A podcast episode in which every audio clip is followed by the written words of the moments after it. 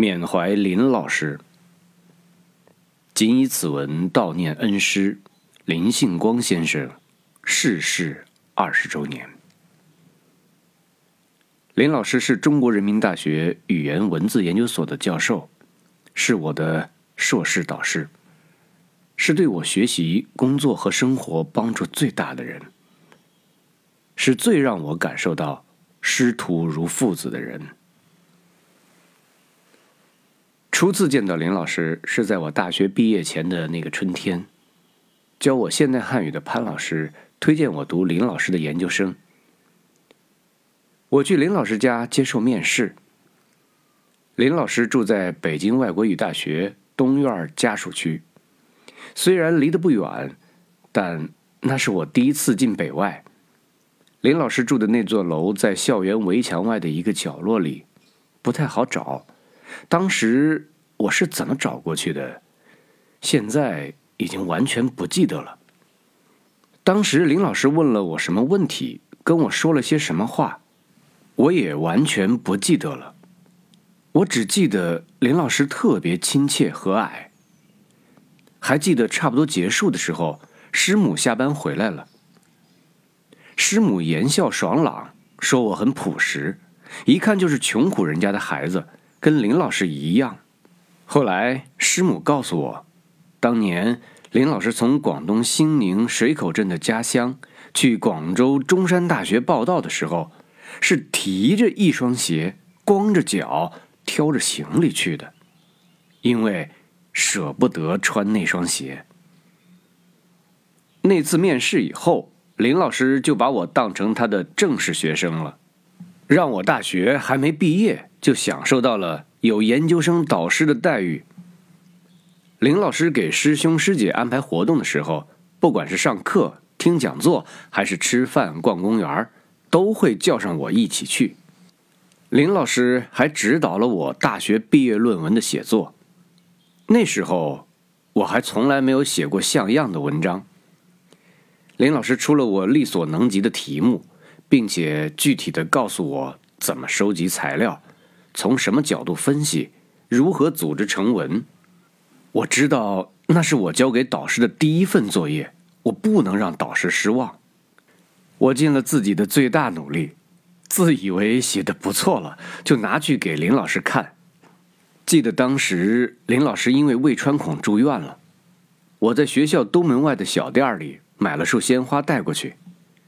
那是我这辈子第一次买花。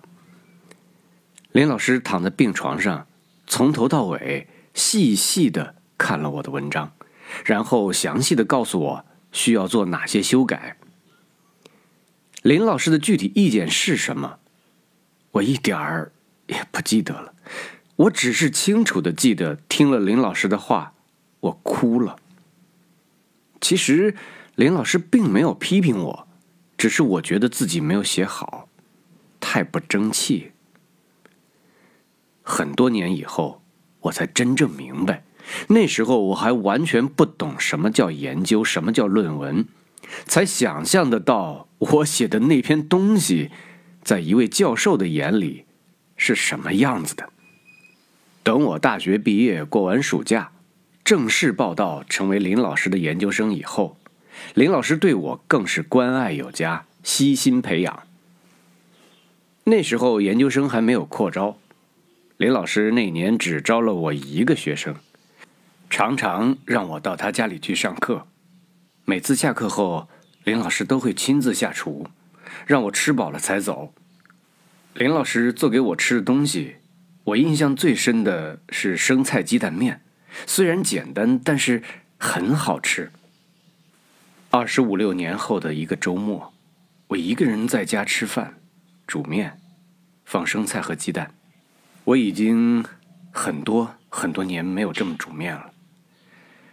当我再次这么煮的时候，一下子就想起了林老师，想起了林老师给我煮的面，想起那煮法是林老师传授给我的。当年吃林老师这么煮的面。是我第一次吃那种生菜。林老师煮面的时候，我就在那小小的客厅里，站在那小小的厨房门口等着，看着林老师用一双长长的竹筷认真的搅面，然后包生菜、打鸡蛋放进去。林老师一边这么煮着面，一边跟我说着话，不时轻轻吹开扑面的热气，露出满脸的慈祥和亲切。此情此景，如今依然仿佛在眼前。除了上课以外，我还经常因为这样那样的事情到林老师家。很多时候，我一进林老师的家门，就见到饭桌上有两个煎好的鸡蛋等着我吃。有段时间，林老师家里有位小阿姨，他见林老师对我这么好，曾经跟林老师的儿子开玩笑说：“你的地位啊，还没小苗高呢。”林老师还经常准备一些好吃的东西让我带回宿舍。这么美的事儿，当年我住的那座宿舍楼里，很多人都知道。其中有位法律系的学生，几年前初次跟我取得微信联系的时候，不免又说起我导师对我多么好，大家多么羡慕。周末的时候，林老师常常叫我和师兄师姐去他家做饭给我们吃。林老师给我们钱，让我们到附近路边的菜摊买菜。还要买条新鲜的活鲤鱼做鱼汤，林老师做的鱼汤特别鲜美，我会连着喝好几碗。林老师还有一道最拿手的大菜，连师母都不会做，叫做口袋豆腐。那应该是一种客家酿豆腐，在豆腐块里填上肉馅儿，然后用慢火炖几个小时。林老师每次都是提前炖好。等我们去吃，那豆腐、那肉馅儿、那浓汤，味道都特别醇厚，让人一吃难忘，回味无穷。直到现在，我也从来没在别的地方见过那样的酿豆腐。在学业上，林老师着重训练我们的基本功，希望我们具备良好的学术素养。第一次上专业课的时候。林老师就教导我们：“谁的，就是谁的，要尊重别人的研究成果。”还给我们讲解“说有易，说无难”的道理，教导我们做结论要慎重。林老师告诫我们：“好记性不如烂笔头，要学会记卡片儿。不管是读到精辟的学术见解，还是见到生动的语言材料。”或是自己头脑中产生的点滴的想法，都应该记录下来，为以后的研究和写作积累素材。那时候大家还没有个人电脑，如果没有超长的记忆力，记卡片儿就是做学问的基本方法。林老师编纂过好多部词书，都是用记卡片的方法做出来的。听鲁川先生说。有一次，他到林老师家，一开门就见到满屋子都是卡片桌子上、床单上、沙发上、地板上，到处都摆满了。那时候，林老师正在编纂搭配词典，那是我们国家最早的汉语搭配词典。林老师通过他的言传身教，潜移默化的让我们养成了一些良好的习惯，学到了很多做人做事的道理。比如，给人打电话的时候，要先称呼对方，并且说明你是谁，这是基本的礼貌。看起来似乎很简单，但如果没人教导，很多年轻人都做不到啊。林老师给我们讲过很多朴素的格言，像“说到做到，不做则已，做则必成”。七十斤的担子当一百斤来挑，不怕慢。就怕站，有为才有位，尽力而为，量力而行，等等。林老师的这些教诲，很多方面我都没有做到，或者做的不好，但这么多年来，我时常会想起来，也曾经多次跟学生、同事、朋友和家人分享过。林老师还想方设法开阔我们的视野，拓宽我们的知识面增加我们的技能。那年开学后不久，林老师就带领我和师兄师姐去拜访张志功先生，让我们一睹老一辈著名语言学家的风采。那次拜访让我见识了一位大学者的生活是多么简朴。张先生家里留给我的深刻印象是，除了书柜，别无他物。当我过了而立之年，偶尔检讨自己的生活方式。清静有的人不追求物质享受的时候，我总会想起张先生，想起他家里的风格。第二年秋天，林老师拿出课题经费，让我和师兄师姐去上海参加学术会议，并且让我们顺便到杭州玩几天。林老师说是让我们去带他宣读论文。但实际上就是找理由让我们出去开开眼界。那是我第一次参加学术会议，也是我第一次到南方，我第一次见到了好多有名的学者，第一次见识了公开的学术讨论，第一次领略到南方与北方的不同，第一次知道坐地铁还有按站收费的，第一次知道咸菜。还有带甜味儿的。林老师是我们国家第一批踏入语言信息处理领域的语言学家，提出信息时代的语言研究要注意人机两用的主张。他认识到这是语言工作者的新天地，便引领我们努力往这方面发展。林老师帮我们联系清华大学计算机系的老师，安排我们去听课。学习计算机语言的基础知识和技能，林老师还多方面争取科研项目，让我们参加。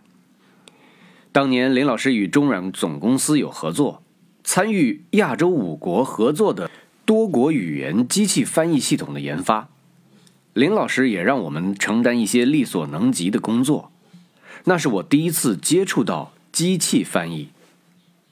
记得林老师曾经带我们到中软总公司的大楼参观，跟他们的研发人员交流。那是我第一次见到那么多人，每人对着一台电脑的工作场景。在我读研的第一年，林老师组织了一个项目，利用清华大学计算机系建立的语料库，编写一部现代汉语动词词典。那是我们国家最早的基于电子语料库编写词典的尝试。那部词典很快就出版了，我和师兄师姐都名列编委。那是我的名字第一次出现在正式出版物上。林老师让我们参加科研项目，不只是为了锻炼和提高我们的专业能力，还为了让我们有收入，改善我们的生活。让我们实实在在的感受到语言信息处理领域的美好前景。林老师总是尽量多给我们发劳务费，让我们的生活不再拮据。我读研究生期间，不但没花家里一分钱，还开始有了自己的积蓄。这可是我人生中的第一次，而且在当年的研究生中，这是非常罕有的。林老师总是处处为我着想。为我做最好的安排。我刚读了不到一年，林老师就想到我可以两年就毕业，这样我就可以早一年工作，早一年拿工资。当时我还不知道有提前毕业这回事儿呢。在林老师的精心安排和指导下，我真的两年就修完了所有的课程，通过了论文答辩，提前一年拿到了硕士学位。林老师本来想让我留在母校工作，起初似乎没问题，但到了最后却未能如愿，因为有条不成文的传统规定，不能连续留同一位老师的学生。之前刚刚留了我的师兄，所以就不能再留我了。当时我马上就要毕业离校了，林老师特别着急，担心我找不到理想的工作。于是林老师亲自出马，四处联系，很快就有了结果。是北京语言大学语言信息处理研究所的张普教授收留了我。那时候北语是专门从事对外汉语教学的大学，收入比较高，是很多人向往的工作单位，在林老师的帮助下，我没费一点力气就找到了这么好的工作。我第一个月的工资有六百多块，那是我生平第一次拿工资啊，只比林老师少一百块。林老师可是著名大学的老教授啊，而我只不过是个刚刚入职的小小的助教，所以我特别满足。当年林老师不是住在大学校园里，有些事情难免不方便，有时候会让我带他领工资。那时候啊，还没有银行卡，我都是去财务处领了现金送到林老师家里，所以我知道林老师的工资是七百多块。在我毕业的时候，林老师语重心长的叮嘱我要记住两点：第一，要坚持继续学英语。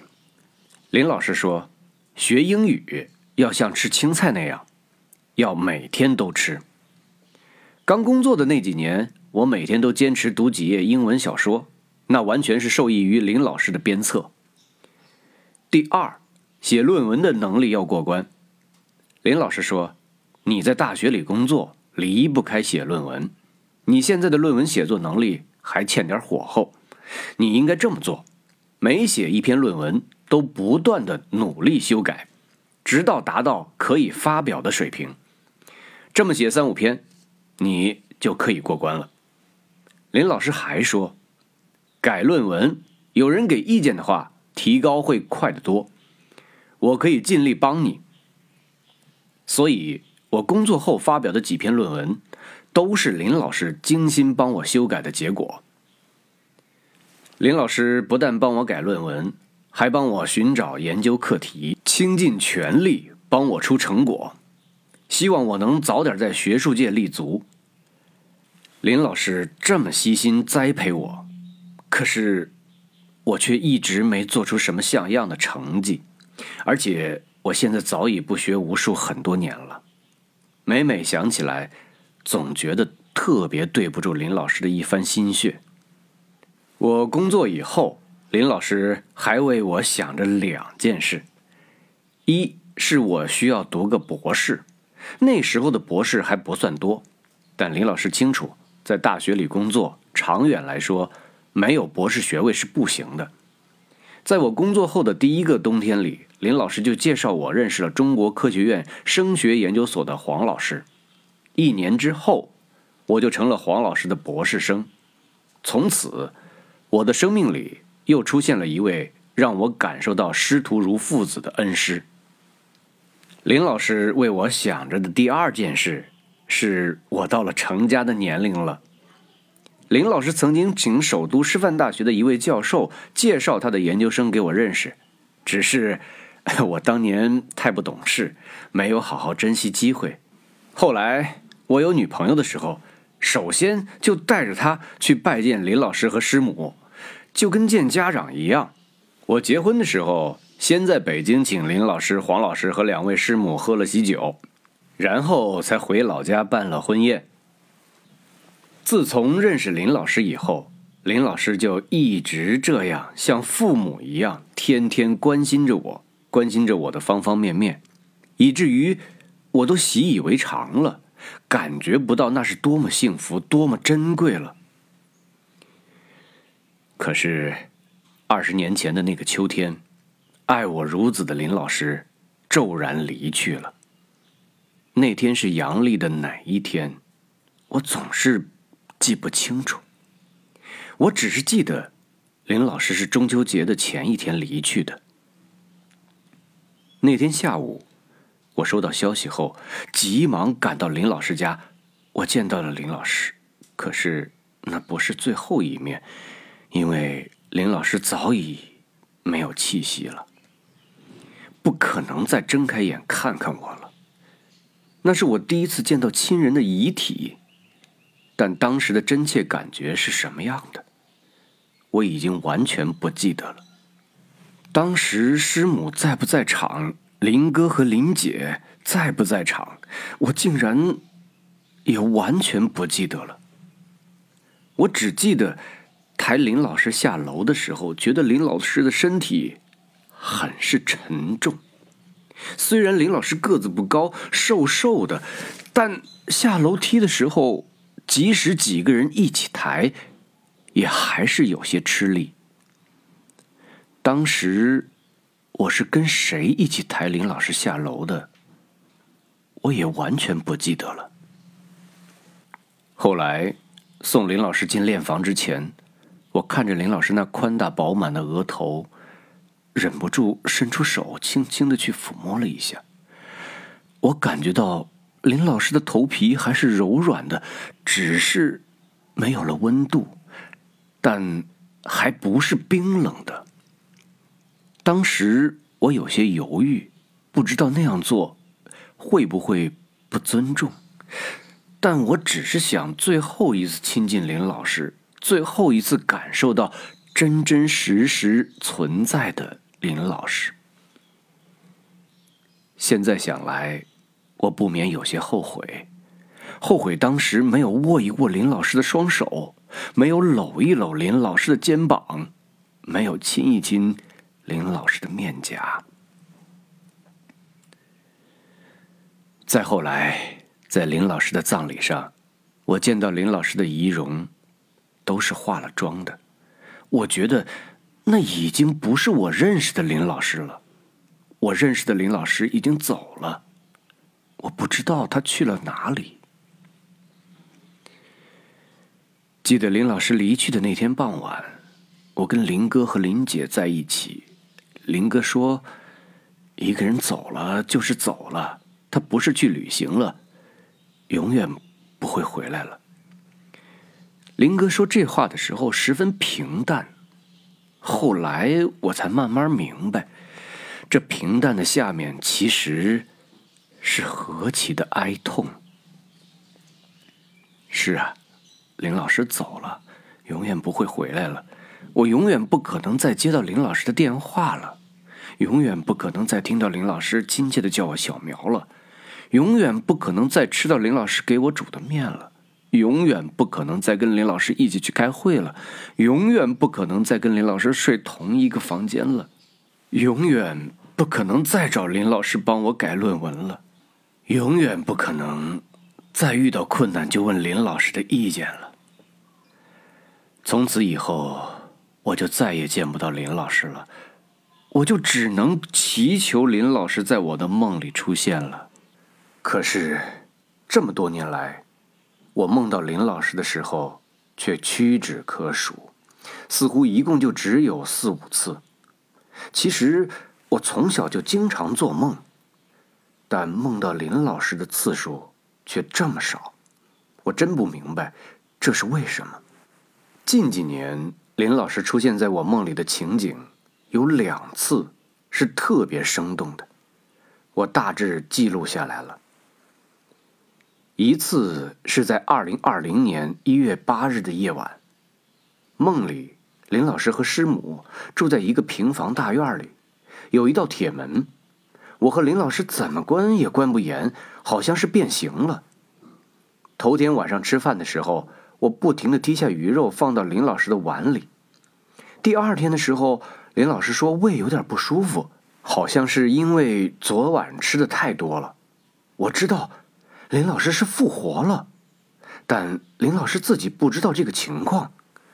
我问师母要不要告诉林老师，师母说还是不说比较好。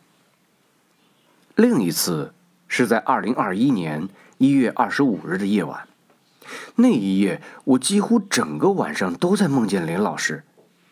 惊醒后接着睡，梦境还可以继续下去。我一边做梦，一边努力想把梦境记下来。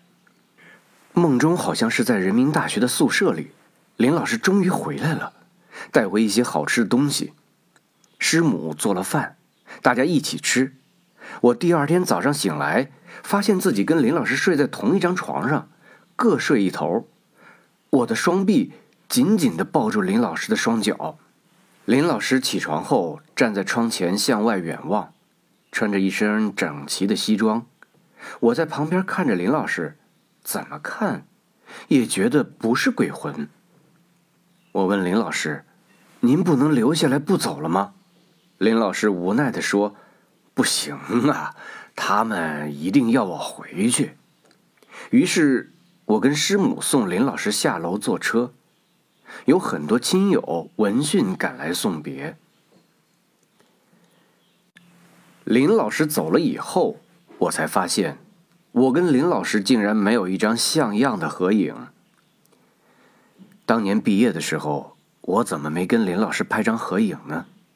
我只记得跟林老师拍过两次照片一次是有一年陪林老师去武汉讲课的时候，在华中师范大学的大门外拍的；另一次是我们结婚请林老师喝喜酒的时候拍的，可惜都拍的不好。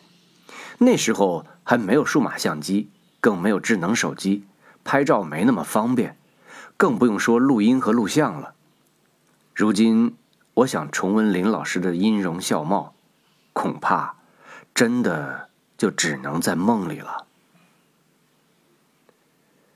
林老师的骨灰安放在八达岭长城外的公墓里，我去看望过几次。移居香港前，我去过那里跟林老师道别。后来的十几年里，我回北京的时候，只去过那里一次。那里有林老师的墓碑，墓碑上有林老师的名字。也有林老师的照片可是我每次都觉得特别陌生。我对着那墓碑默哀跪拜，可是我感觉不到林老师的存在。我相信林老师的灵魂并不在那里。我相信林老师的灵魂还留在北外的那套房子里，一直都在，永远都在。只有回到那里。我才能感觉到林老师的存在。虽然那套房子重新装修过，但在我的心里，那里似乎从来都没有改变过。只要回到那里，我就能感受到家的温暖和亲切。林老师的家北外的那套房子是个小小的两居室，在一座红砖的老楼里，最西头的门洞三楼，右手边就是。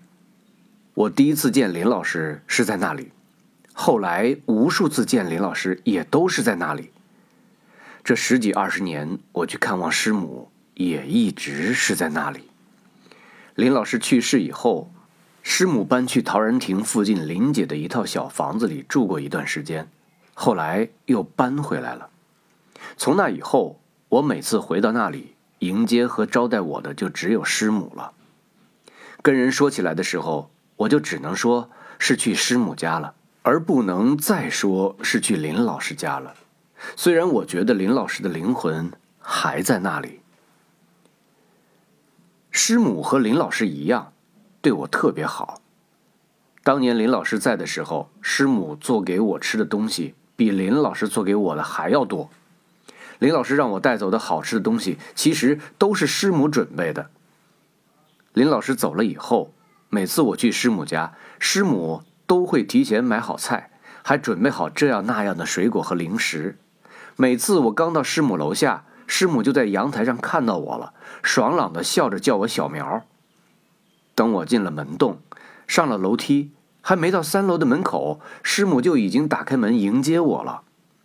等我进了门，还没坐下，师母就给我沏好了茶，然后一边跟我说话，一边忙活着准备开饭。师母为我准备的饭菜总是特别丰盛，即使我吃到最饱，也还是剩下很多。师母还总是给我买几罐啤酒，总是看我快喝完了第一罐，就帮我开了第二罐。我移居香港后，每次回北京，师母都会提前两三天就开始准备招待我的东西，给我做的饭菜也总是更加丰盛。当年。我还在北京的时候，有一天，我突然很想吃酱肘子，但那酱肘子只有师母才会做。师母年纪大了，我不好意思开口，便自己试着做了两次，可是味道都比师母做的差远了。那酱肘子我吃过好多次，都是师母特意为我做的。师母说，那猪肘子不好买，他要提前打好招呼。